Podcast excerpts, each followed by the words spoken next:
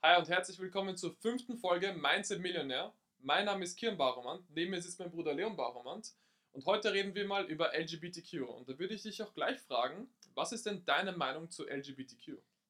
Was ist meine Meinung zu LGBTQ? Also ich würde unterscheiden zwischen den Leuten, die wirklich Aufmerksamkeit suchen damit und die, die zwar dazugehören, aber es öffnen, also jetzt nicht so preisgeben, dass sie unbedingt Aufmerksamkeit wollen. Also diejenigen, die damit, die durch LGBTQ irgendwie da eine Bewegung starten wollen und Aufmerksamkeit generieren möchten, von denen halte ich gar nichts. Mhm. Die anderen, solange die, weiß nicht, niemanden damit schaden, mir nichts Schlechtes tun, mich nicht damit nerven, ist es für mich vollkommen okay. Was ist denn deine Meinung dazu?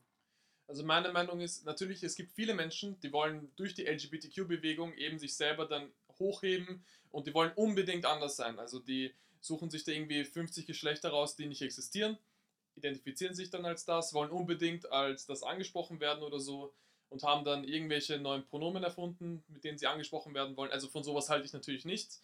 Ob nun jemand schwul, lesbisch, bisexuell ist, das alles interessiert mich persönlich nicht. Also das belangt mich auch nicht, das ist deren eigene Entscheidung. Aber auf jeden Fall so Menschen, die halt aktiv dann auch noch auf einen zugehen und dann jemanden dann auch noch pitchen, so ja, ich muss als das und das angesprochen werden, weil ich bin so und so. Und insbesondere, wenn du dann auch mit einer Person redest, die dann nun mal so anders ist und sich jetzt nicht als Frau oder Mann identifiziert oder eben halt auch als, als was anderes und dann auch nicht mit er, sie oder so angesprochen werden will, ist es zum einen auch schwierig, überhaupt die Konversation zu starten oder überhaupt in einer Konversation dann irgendwie was Gescheites erklären zu können. Weil ich muss dann währenddessen ich mit dieser Person rede, erstmal nachdenken, jo, wie betitel ich die jetzt eigentlich? Warum, warum nennen sich eigentlich Leute they, them? They, them? Ich glaube, die sind schizophren. Also, das ist ja, wie kann man sich das vorstellen? Hat man dann mehrere Persönlichkeiten? Also, du wirst dann als ihr angesprochen oder wie, kann, so wie läuft das ab? Ich glaube, das ist nicht einmal übersetzbar ins Deutsche. Kann das sein? Ich glaube, das kannst du nicht mal ins Deutsche übersetzen, aber dann ist es so, die wollen als they, them angesprochen werden, sind deutschsprachig und dann, was mache ich da? Ich bin da komplett lost, wenn ich ehrlich bin. Ja, anderes Thema. Ist ApoRed, hast du mitbekommen, was aktuell bei ihm los ist? Also, wenn nicht, dann erkläre ich es nochmal ganz kurz. Mhm. Erzähl mal. ApoRed hatte ja Vorwürfe vor einigen Jahren, dass er insolvent ist. Jetzt kam ein Prank von ihm, dass er doch nicht insolvent ist. Mhm. Und die Frage ist jetzt, ist ApoRed insolvent oder nicht? Was ist deine Meinung? Hat er damals seine 10 Millionen gemacht oder ist er broke? Also ich persönlich glaube nicht, dass er insolvent ist, weil ein Mensch mit so einer Reichweite kann, glaube ich, nicht mal insolvent gehen. Also da musst du schon wirklich ganz, ganz große Fehler machen, dass du da irgendwie pleite gehst. Weil alleine mit dieser Reichweite, da kannst du Millionen umsetzen, ohne dass du dir jetzt eine besondere Mühe machst. Du musst ja nur herausfinden, welches Produkt du an die Menschen bringst und der hat ja so viele Fans, selbst wenn er insolvent ist. Zwei Monate später ist es nicht mehr. ApoRed hat ja auch undercover mehrere Firmen. Mhm. Vor allem, ich weiß nicht, ob dir davon damals noch Deadstock was sagt. Er war Ja. scheinbar auch da beteiligt. Hat äh, auch irgendwie, weiß nicht, mehrere Unternehmen gehabt. Eigene, immer noch Firmenbeteiligungen. Also scheinbar hat er, laut eigenen Aussagen, hat ApoRed seine 10 Millionen mindestens gemacht. Mhm. Ähm, ob er jetzt insolvent ist oder nicht, ob das dann quasi nur eine Methode ist, um weniger Steuern zu zahlen, weiß ich nicht. Also ich glaube, ApoRed ist ein Macher. Ein Macher, ein Durchzieher. Ein Macher, ein Durchzieher. Keiner kommt an ihn ran. Aber jetzt mal fernab von ApoRed. Ein anderes Thema, das mir besonders am Herzen liegt und ich glaube, das ist auch insbesondere bei der LGBTQ-Bewegung ein großes Thema und ich glaube auch, dass deswegen sich viele dort so heimisch fühlen, ist das Thema Depressionen und wie Depressionen sich auf den Menschen äh, auswirken. Und da würde ich dich auch gleich fragen, wie bekämpft man Depressionen am besten? Also ich war noch nie depressiv, Mhm. weil klar, also sicher gibt es Menschen, die sich schlecht fühlen, weil mal irgendwas passiert ist und sie definieren es als Depression, aber dann verstehe ich wiederum nicht, warum die Leute nichts dagegen tun. Weil ich meine, klar, wenn du depressiv bist, geht es dir sicher schlecht, kein Thema, aber warum fängst du nicht an mit Sport? Warum schaust du nicht, dass du mehr mit deinen Freunden machst? Warum schaust du nicht, dass es dir besser geht? Warum schaust du nicht, dass du mal anständig was aus deinem Leben machst, anstatt nur rumzuheulen? Weil wenn du depressiv bist und nur rumheulst, davon kommt auch nichts. Weil von nichts kommt nichts und du beschwerst dich dann quasi, dass nichts passiert, aber willst auch nicht handeln. Also du hast keine Ergebnisse aber machst auch nichts, beschwert sich dann trotzdem, dass du nichts erreichst, beschwert sich, dass deine Depression immer schlimmer wird, aber ehrlicherweise verstehe ich es, wenn du nichts machst. Es gibt ja auch viele Menschen, die haben ja Depressionen jetzt nicht aufgrund dessen, dass sie jetzt nicht erfolgreich sind oder so, sondern insbesondere auch unser junges Publikum hier. Die haben vielleicht eine Depression, weil sie einen Partner verloren haben oder weil jetzt die Freundin von ihnen, also die sie jetzt unbedingt haben wollten, sie nicht akzeptiert hat. Und was machst du in einem solchen Fall, wenn du dann auch noch depressiv deswegen bist Mhm. und dann vielleicht nicht sofort einen anderen Partner findest? Du verlierst eine Frau, bist deswegen depressiv, aber überleg mal, macht das Sinn? Weil du bist negativ drauf wegen etwas, was dich nicht will. Genau. Das heißt, sie will dich nicht, aber du bist dann nochmal dadurch schlecht drauf. Das macht ja keinen Sinn. Weil wenn sie dich nicht will, warum bist du traurig? Wenn sie dich nicht will, dann musst du scheinbar besser werden, damit sie dich will. Entweder das oder einfach eine bessere finden. Aber wenn du, glaub mir, keine Frau will einen depressiven Mann. Also natürlich, ich verstehe, dein Herz ist gebrochen, du bist mal ein, zwei Wochen, drei Wochen down. Hatte jeder mal, verstehe ich, okay. Aber was ist eine Alternative, dann so durchzuziehen und, und nie wirklich was Besonderes werden? Es macht ja auch keinen Sinn. Also, wenn du depressiv bist, verstehe ich, ist eine Phase, ja, da kommst du aber auch raus. Vor allem, also wenn es länger als ein paar Wochen dauert, hast du sowieso ein Problem, weil dann wird es für dich immer schwerer rauszukommen. Also einfach weitermachen, weil im Endeffekt hast du keine andere Wahl. Denn die einzige Wahl, die du noch hast, ist noch schlimmer zu enden. Und das willst du ja nicht. Mhm. Aber ist es dann nicht ein Problem, dass du die Depression nur verdrängst und dann irgendwann holt sie dich ein? Na, wenn du so denkst, dann ist es so, ja. Wenn du denkst, dass die Depression weggeht, dann wird das auch so sein. Du bist immer nach dem gerichtet, was du denkst. Wenn du dir denkst, okay, ich werde sowieso nie wieder normal werden, natürlich wirst du es nicht. Das stimmt absolut. und weil wir schon beim Thema Frauen sind und beim Thema Freundin, da würde ich dich nämlich auch gleich fragen, was ist denn dein Typ Frau? Was ist mein Typ Frau? Also ehrlicherweise muss die Frau natürlich loyal sein, denn es bringt dir nichts, eine 10 von 10 zu haben, die im Endeffekt fremd geht. Das heißt Loyalität Punkt Nummer 1. Punkt Nummer 2, natürlich das Äußerliche muss auch passen, weil sind wir ehrlich, das Äußerliche zieht an. Das heißt, du würdest niemals mit einer Frau über den Kontakt treten, die für dich hässlich ist. Mhm. Also das Äußerliche zählt auch. Und dann natürlich schauen, vor allem, ähm, wenn es was Langfristiges ist, okay, ähm, wer ist ihr Umfeld, beziehungsweise wie ist sie vom, vom Charakter her, wie verhält sie sich zu fremden Leuten, wie verhält sie sich mit dir, Mhm. in die Richtung. Und wenn das alles gegeben ist, dann finde ich, gibt es eigentlich keinen Grund, nicht mit einer Frau zusammenzukommen. Solange alles passt, solange nichts dazwischen kommt, soll es eigentlich passen. Was ist denn dein Typ Frau?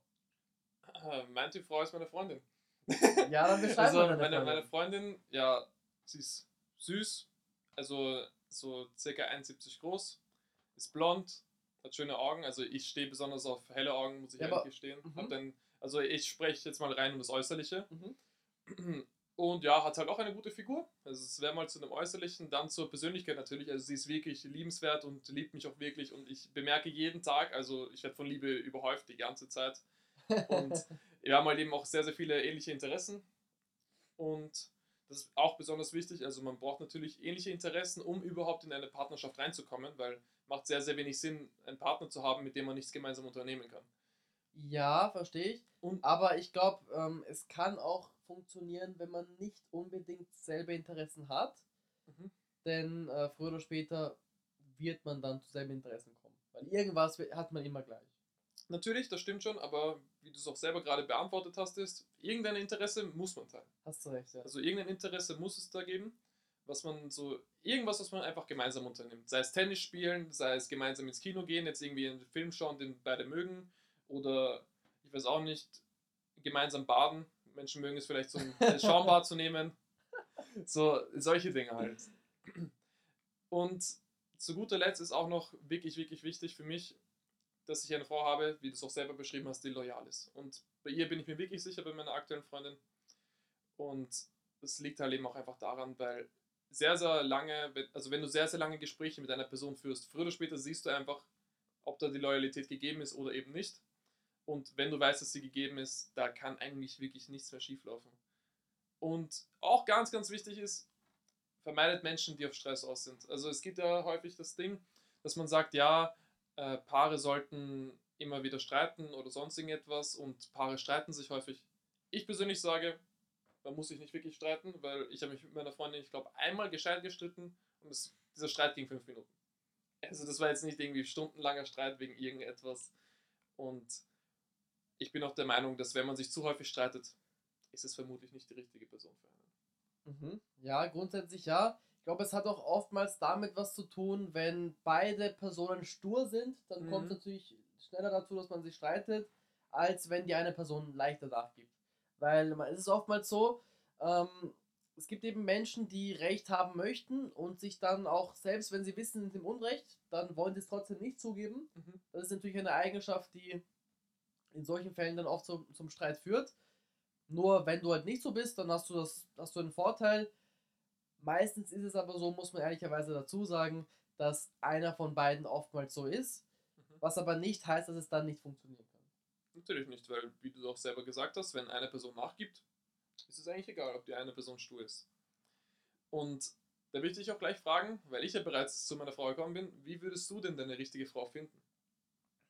Also ehrlicherweise, wer wirklich auf der Suche nach einer Frau ist, auf Krampf, da wird keine finden. Und wenn du wirklich suchst, dann wirst du zwar sicher eine finden, aber das wird nicht die sein, die wirklich zu dir passt. Also auf keinen Fall auf Krampf suchen, sondern eher schauen, okay, wenn es passt, dann passt es und eben schauen, was passiert. Ich meine, du wirst sowieso die Möglichkeiten bekommen und dann eben, genau, kannst du feststellen, ob es passt. Wenn es passt, dann, dann passt es. Also Ja, ich bin jetzt niemand, der sagt, okay, ich suche auf Krampf jede Woche im Club nach einer Frau, bis ich dann Mhm. vergleichen kann, okay, okay, okay, wer ist dann die richtige und die nehme ich dann. So bin ich auf keinen Fall. Sondern ich schaue einfach, ich warte auf die richtige. Und wenn das gegeben ist, dann steht auch einer langfristigen Partnerschaft nichts im Wege. Auf jeden Fall. Und ich glaube, im Club sollte man auch nicht nach der richtigen Frau suchen, weil die wirst du dort niemals finden. Also das ist, die Wahrscheinlichkeit ist, glaube ich, gleich null, dass du die richtige Person in einem Club findest, weil in einem Club, wenn wir jetzt mal ehrlich sind, keiner ist dort, um wirklich eine Partnerschaft zu finden, sondern wenn dann vielleicht für einen One-Night-Stand. Dann andere Frage, wo Mhm. findet man die richtige Frau? Wo findet man sie? Das kann ich dir leider nicht beantworten. Aber ich glaube auch, dass es da kein direktes Rezept gibt.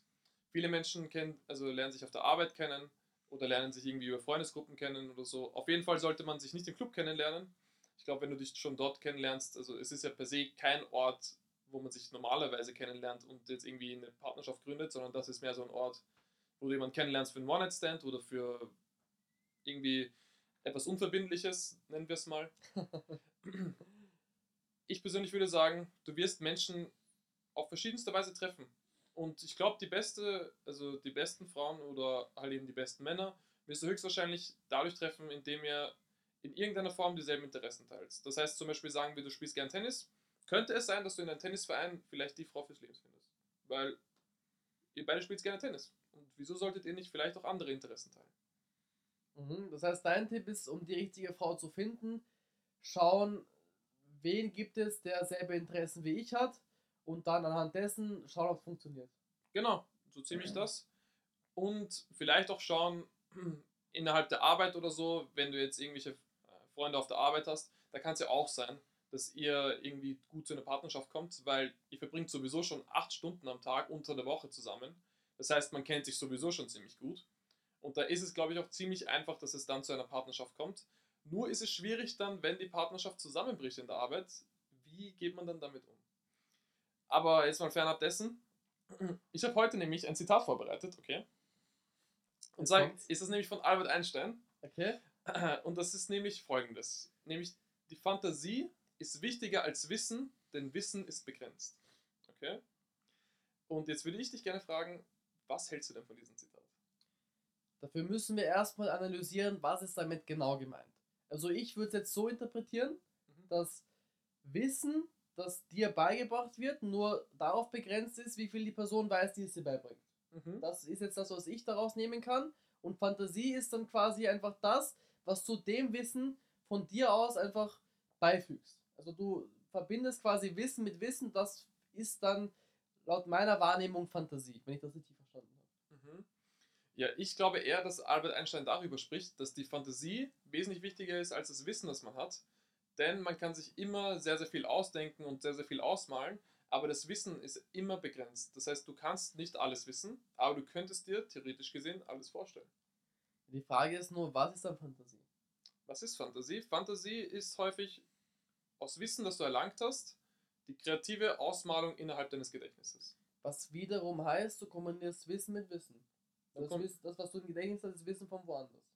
Das ist Wissen von woanders, genau, und dann ist es deine Kreativität, die du anwendest, um die Fantasie aufblühen zu lassen. Ja, was im Endeffekt auch heißt, du kombinierst das eine Wissen, was du irgendwann mal gehört hast, mit einem Wissen, was du gerade hörst.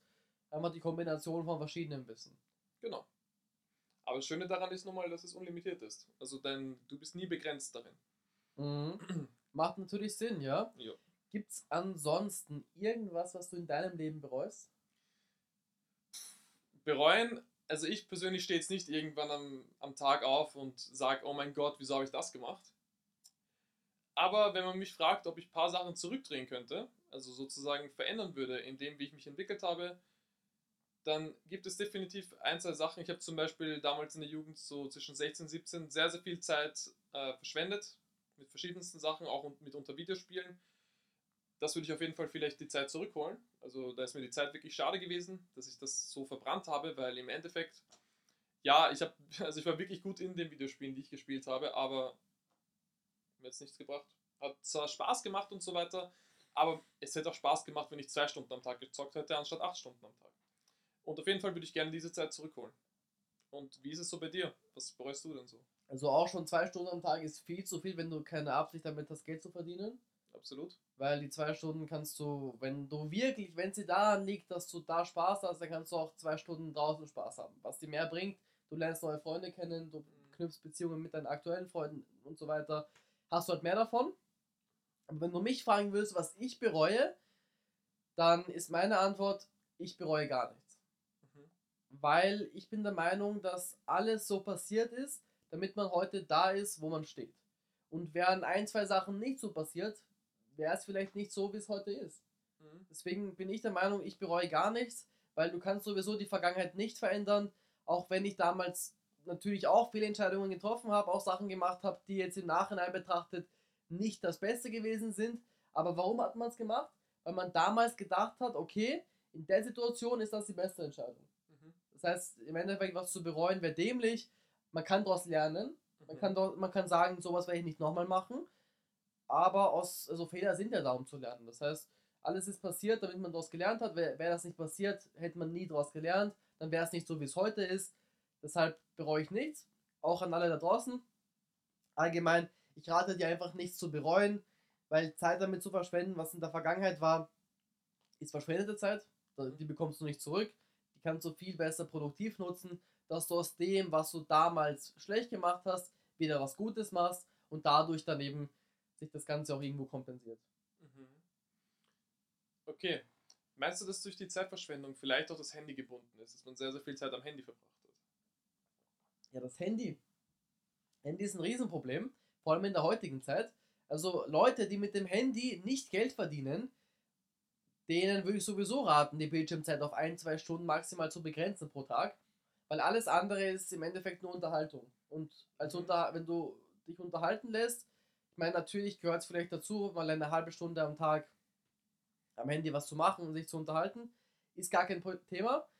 Aber wenn man das, die meiste Zeit von sich selbst am Handy verschwendet, weil es gibt ja Menschen, die haben 10, 12 Stunden Bildschirmzeit Ja, das ist Katastrophe. und da, das, also wenn du die Zeit woanders rein investierst, dann kannst du auf jeden Fall viel mehr aus deinem Leben machen.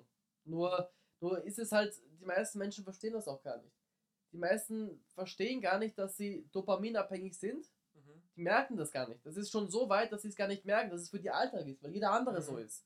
Und das ist halt das Problem, was ich sehe, weil die Menschen wissen nicht, dass sie eigentlich süchtig danach sind, dass sie gar nicht ohne auskommen würden Mhm. weil es ist ja je- jeder andere auch so. Deswegen denkt man sich, okay, dann bin ich ja wie jeder andere. Nur ist gefühlt 90% dopaminabhängig. Absolut. Es ist wirklich jeder dopaminabhängig, auch wenn du dir Leute anschaust, die TikTok nutzen, Leute anschaust, die irgendwie YouTube Shorts nutzen und sagen, es ist nicht TikTok, oder Menschen, die sagen, ja, Instagram Reels ist jetzt nicht so schlimm wie TikTok, es, es ist alles dasselbe. Ob du nun jetzt auf Instagram bist, auf TikTok bist, auf YouTube bist oder sogar auf Facebook Reels, Es ist alles dasselbe. Es ist alles nur irgendwelche kurzen Videos, 15, 20 Sekunden und du scrollst durch, scrollst durch, scrollst durch, schaust dir 500 Videos an und auf einmal sind zwei Stunden deines Lebens vergangen, vier Stunden deines Lebens vergangen, acht Stunden deines Lebens vergangen und du verbrennst einfach deine eigene Lebenszeit und du nimmst nicht wirklich einen Mehrwert mit. Den einzigen Mehrwert, den du vielleicht mit, mitnimmst, ist so halt Unterhaltung. Aber ganz ehrlich, du kannst dich auch selber unterhalten, indem du irgendwelche Brettspiele spielst und ein bisschen dein Gehirn anstrengst oder indem du dich mit Freunden triffst und dann habt ihr eine schöne Zeit gemeinsam. Oder ihr tut irgendwie gemeinsam Sport machen. Halt irgendetwas, in, wo du andere Menschen einbindest. Weil ich weiß nicht, ob du es weißt, aber es gibt so ein Hormon bei uns drinnen in Menschen, das heißt Oxytocin. Und es funktioniert folgendermaßen, nämlich das ist das Bindungshormon oder auch Kuschelhormon wird das genannt. Und es wird dann ausgeschüttet, wenn wir Sachen mit anderen Menschen, äh, also wenn wir Zeit mit anderen Menschen verbringen. Sprich, wenn du jetzt Zeit mit anderen Menschen verbringst, dann schüttet es, äh, schüttet es Oxytocin, Oxytocin heraus. Entschuldigung. Und wenn das ausgeschüttet wird, dann fühlt man sich automatisch besser. Du kannst dir das so vorstellen wie ein Antistressmittel. Es lässt sich zum einen einmal die Zeit, die ihr zusammen verbringt, mehr genießen und auch zum anderen bindet es die Menschen. Und viele Menschen sind halt eben heutzutage, dadurch, dass sie an das Handy gebunden sind, irgendwie wollen die auch keine menschlichen Beziehungen mehr schaffen. Eben genau, dann haben sie nicht nur so einen Dopaminüberschuss, sondern die haben auch noch einen Oxytocinmangel. Also ich muss dazu sagen, ich sehe das so, dass alles, was ich mache, irgendwo auch Arbeit ist. Mhm. Also selbst wenn ich mich mit Freunden treffe, ist auch das irgendwo Arbeit, weil du dann vielleicht mal eine kleine Story machst und das postest. Mhm. Auch das ist dann Arbeit, weil so ist jetzt keine nicht die produktivste Arbeit, weil du machst ja auch was dann mit Freunden, lenkst dich ein bisschen ab. Mhm. Aber ich finde, alles, was wir machen, ist eigentlich Arbeit. Wenn wir hier den Podcast aufnehmen, ist das Arbeit. Wenn wir auf ein Event gehen, ist das Arbeit. Mhm. Auch wenn wir uns unterhalten, neue Menschen kennenlernen, ist es trotzdem Arbeit. Mhm. Wenn wir uns jetzt beispielsweise irgendwann eine Uhr holen, ist das auch Arbeit, weil im Endeffekt wirst du dann mit der Uhr anders wahrgenommen. Mhm. Zum Beispiel. Es ist alles Arbeit. Selbst wenn du mit deiner Freundin bist, ist das auch Arbeit. Es ist alles irgendwo Arbeit. Es ist alles Arbeit, das stimmt. Insbesondere Frauen sind deine Arbeit. Du weißt gar nicht, wie viel. Also du wirst auf jeden Fall später noch in deinem Leben mitbekommen, eine Frau ist vielleicht sogar manchmal mehr Arbeit als die eigene Firma. Das habe ich schon mitbekommen. Das hast du schon mitbekommen. Ja, Nein, gut. aber also ich da muss man differenzieren. Das ist natürlich was ganz anderes. Ich meine, ja, Frauen können anstrengend sein, gar keine ja. Frage. Frauen sind doch anstrengend, vor allem wenn es um Shoppen geht. Also um einer Frau shoppen zu gehen, das ist der Horror, kann ich empfehlen. Nur, es ist halt was anderes. Also, wenn du was vergleichst, wenn du am Business arbeitest und mit einer Frau, wenn du das auch Arbeit nennst, sage ich jetzt mal, mhm. ist natürlich was anderes. Mhm. Mm, ich meine, es ist nicht wirklich anstrengend da in dem Sinne, dass du körperliche Anstrengung hast, das ist sondern, emotional, ja. Ja, es ist nicht emotional, ja, emotional, weiß nicht, ob das, das richtige Wort ist. Es ist vielleicht eher. Die Frage ist, was ist daran anstrengend? Dass sie so lange brauchen oder? Zum Shoppen gehen? Also du musst dir vorstellen, wenn du so mit deiner Frau shoppen gehst, ist es circa, du bist 10 Minuten in diesem Laden drinnen und es fühlt sich an wie zwei Stunden. So in etwa. Also dein Leben verläuft in Zeitlupe, währenddessen du da mit ihr shoppen bist. Und auch das Schwierige ist halt, wenn du jetzt sagen wir mal, du gehst in DM rein und du bist dann bei dieser Make-up-Abteilung als Mann, du, du, kannst nicht einmal dich selber hinstellen und sagen, okay, ich schaue mir jetzt da auch ein paar Sachen an, weil da gibt es halt nichts, was ich mir anschauen kann. Es gibt auch keine Produkte, die mich interessieren.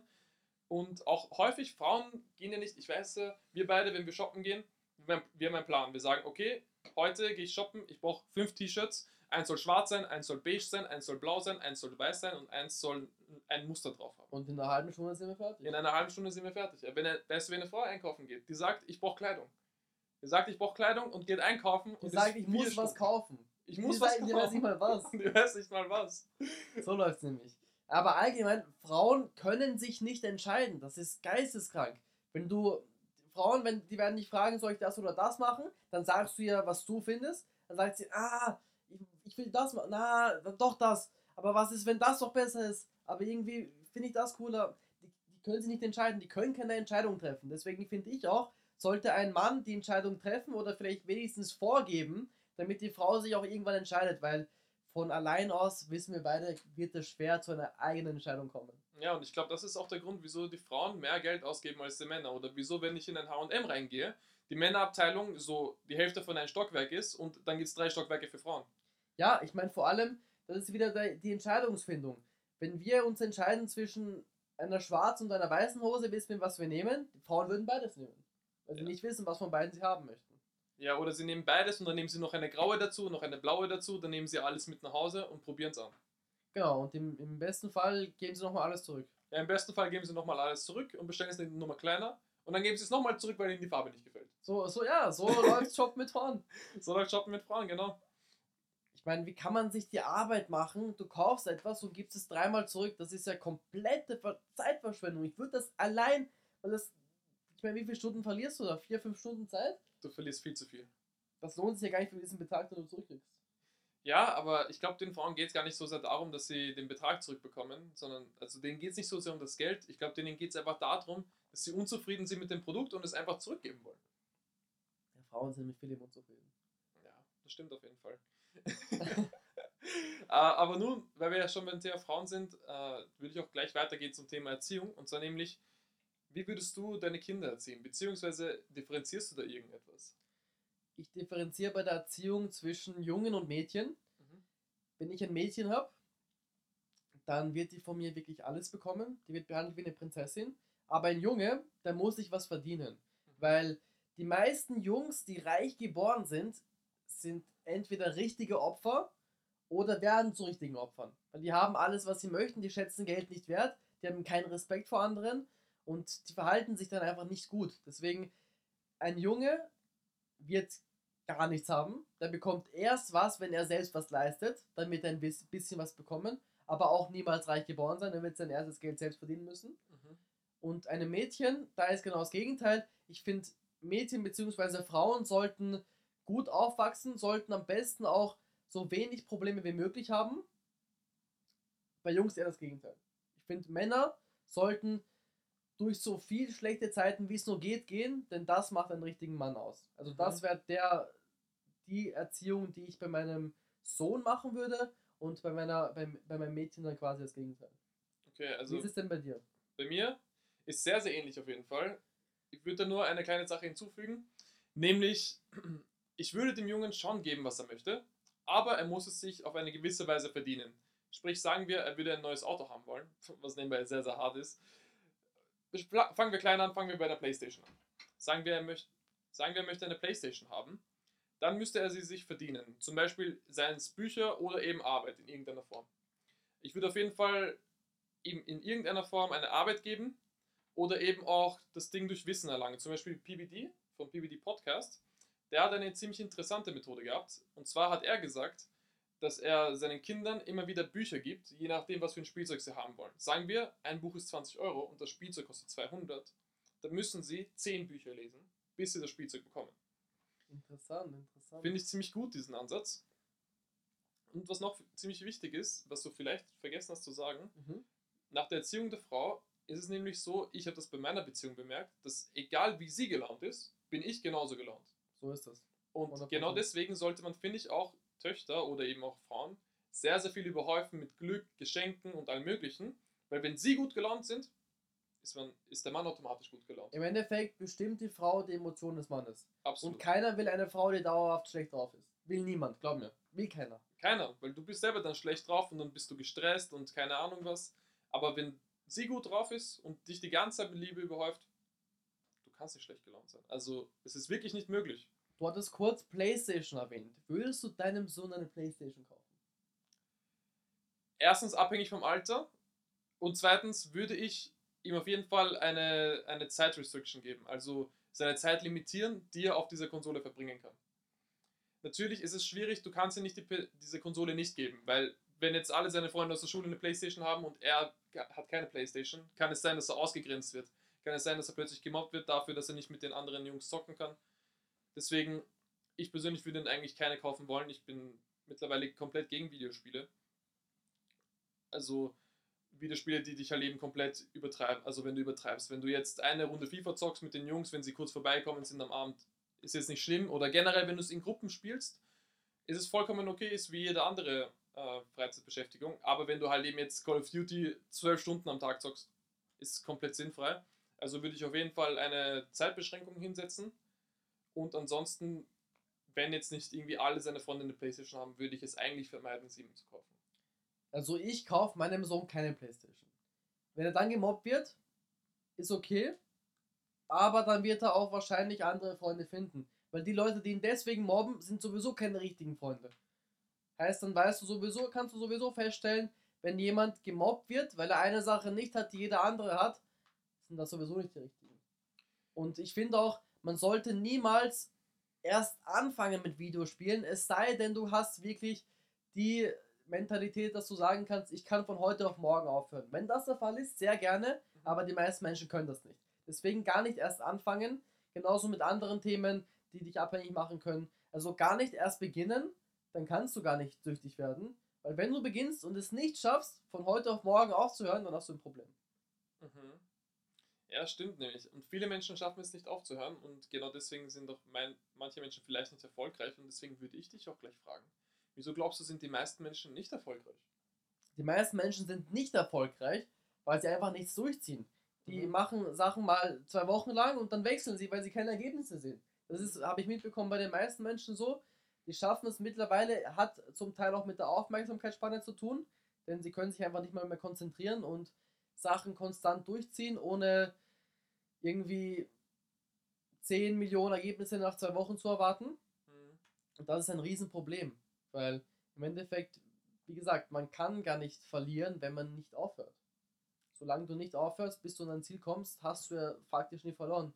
Entweder du stirbst oder du gewinnst. Es gibt keine andere Wahl. Ja, das ist ja genauso wie beim Investment. Wenn du in eine Firma investierst und du dich niemals aus, also auszahlst, hast du nie dein Geld verloren, bis du es nicht ausgezahlt hast. Oder du gehst in Konkurs. Oder du gehst in Konkurs. Na gut. Dann, dann hast du es auch verloren. Wenn wir kurz über den Erfolg gesprochen haben, wie haben wir es denn geschafft, innerhalb von drei Monaten bei dir auf dem Account 80.000 Abonnenten aufzuknacken?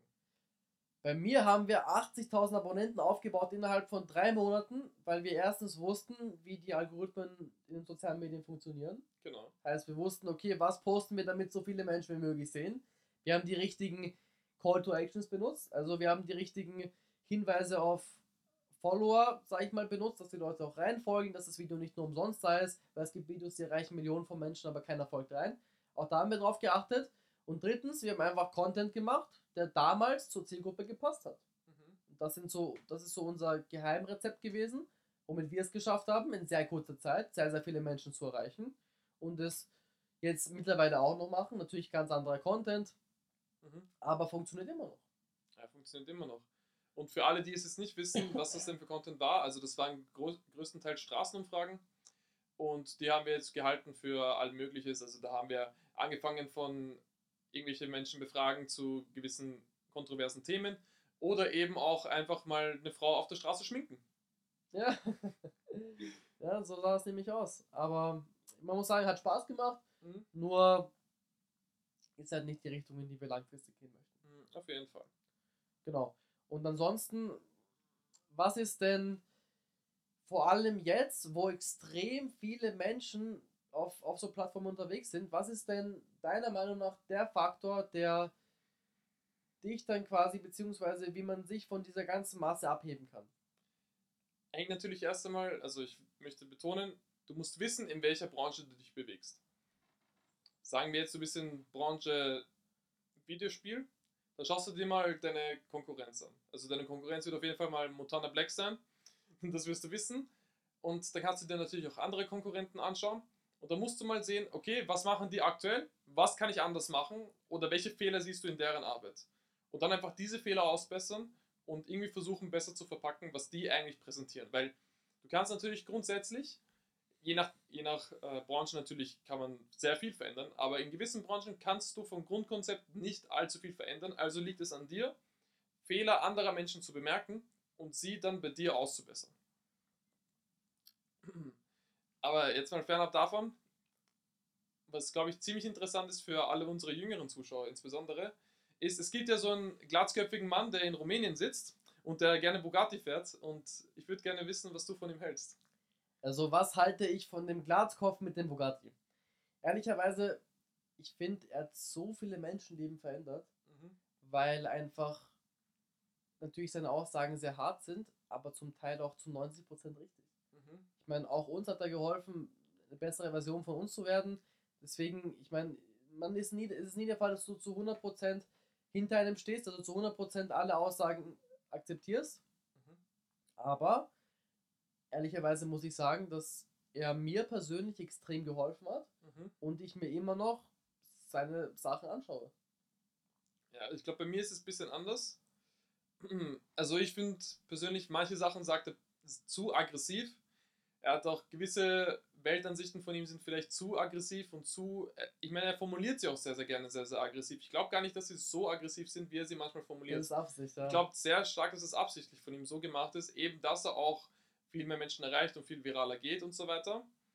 Aber ich finde seinen Bruder wesentlich sympathischer, weil der hat, ich glaube, bis heute keinen Skandal gehabt. das ist, ja, das ist nämlich, ja, aber das Ding ist, wäre sein Bruder so bekannt, wenn er so bekannt, wenn er nicht so bekannt wäre? Ich glaube nicht. Der Erfolg ist ja dem Glatzkopf zu schulden und er hat es ja deshalb geschafft, weil er diese kontroversen Aussagen tä- getätigt hat. Hätte Ah, er es nicht absolut. gemacht, wäre er niemals so erfolgreich gewesen. Sag ich dir, wie es ist. Und vielleicht nochmal kurz ein kontroverses Thema für uns. Wer sollte beim ersten Date, beziehungsweise wer sollte allgemein beim Date zahlen? Der Mann 100%. Also ich kann dir sagen, wie es bei Männerbeziehungen ist. Ich zahle immer für das Date. Also es macht gar keinen Sinn, dass sie zahlt. Ich meine, wie sieht das aus? Äh, es gibt auch diese Menschen, die sagen, yo, lass 50-50 oder sonst irgendwas. Also jetzt mal ganz im Ernst. Jeder einzige Mann, der hier zuschaut und sagt, dass du 50-50 beim Date machen sollst, ganz ehrlich, such dir einen anderen Job, wenn du dir das nicht leisten kannst, eine Frau zu einem Date einzuladen. Es gibt, es gibt Menschen, die haben nur 50 Euro oder so dabei oder 40 Euro oder 30 Euro von mir aus, dann geht zu dem ersten Date zu McDonalds oder sonst irgendwas. Wenn dich diese Frau wirklich liebt, okay, oder wenn sie dich wirklich haben möchte, dann ist es egal, ob du in ein Café gehst, in ein Restaurant, zu McDonalds, zu einer Dönerbude, zum Hotdog-Stand, es ist komplett egal. Aber du musst auf jeden Fall die Rechnung zahlen. Weil das Allerschlimmste ist, wenn du bei irgendeinem fancy Lokal bist oder so, und dann kommt die Rechnung, da steht 80 Euro und du hast dich schon halb angeschissen währenddessen. Und dann zitterst du und musst sie auch noch fragen, dass sie 50-50 macht, weil du dir das nicht leisten kannst. Also im Vorhinein überleg dir, wohin du gehst und stell sicher, dass du das zahlen kannst, weil wenn du es nicht zahlen kannst, meiner Meinung nach bist du nicht der Mann. Ich meine, klar, wenn du jetzt vielleicht auf irgendein Date bist, nachdem ihr schon fünf Jahre zusammen seid und du hast deine Brieftasche vergessen und sie zahlt mal, ist es in Ordnung. Aber ansonsten, beim ersten Date, ganz klar, der Mann sollte zahlen. Und was sagst du? Also Männer, die nicht beim ersten Date zahlen, wenn es eine langfristige Beziehung ist, sind in meinen Augen Kinder. Weil du musst irgendwo als Mann dafür sorgen, dass deine Frau glücklich ist. Und wenn sie jedes Mal zahlen muss, dann, ich meine, wie kommt das rüber? Du, Mhm.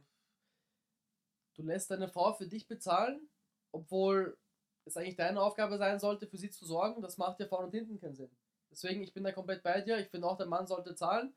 Aber da muss man differenzieren. Ist es ein One-Night-Stand oder ist es jemand, den man langfristig haben möchte?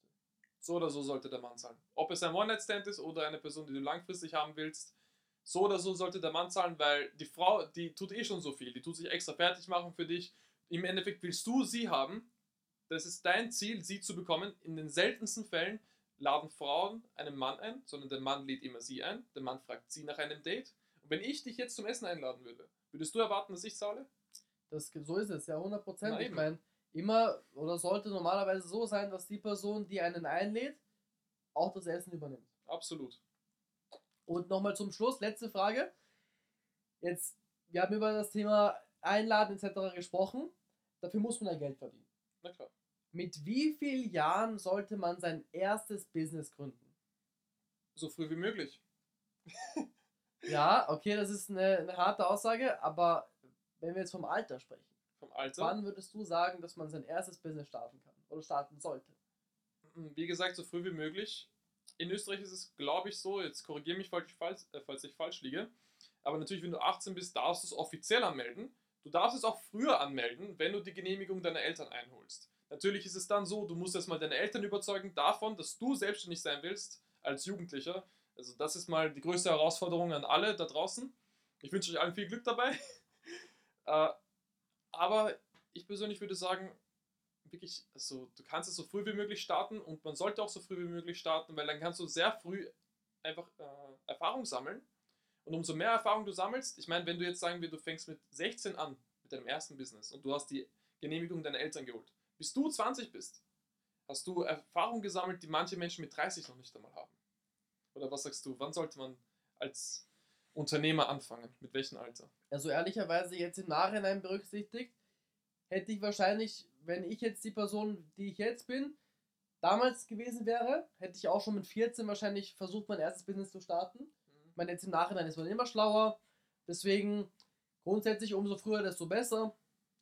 Vor allem, wenn du jung bist, hast du ja auch kein Risiko. Weil wenn es nicht funktioniert, du lebst bei deinen Eltern, was soll passieren? Ja, Ich meine, du hast, das Risiko kommt erst dann und die Verantwortung, sobald du Familie hast, sobald du Kinder hast, sobald du eine Frau hast, die dann, für die du alle sorgen musst, da wird es dann schwieriger auf Risiko zu gehen und zu sagen, ich gehe jetzt all in und wenn es nicht klappt, habe ich ein Problem, als wenn du jung bist, all in gehst und es mal nicht klappt.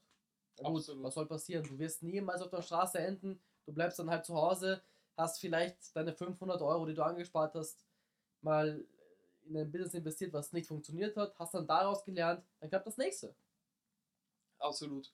Und nun, da wir den 23. haben, wünsche ich allen von euch eine frohe Weihnacht und wir sehen uns in der nächsten Folge von Mindset Millionär wieder. Bis dann.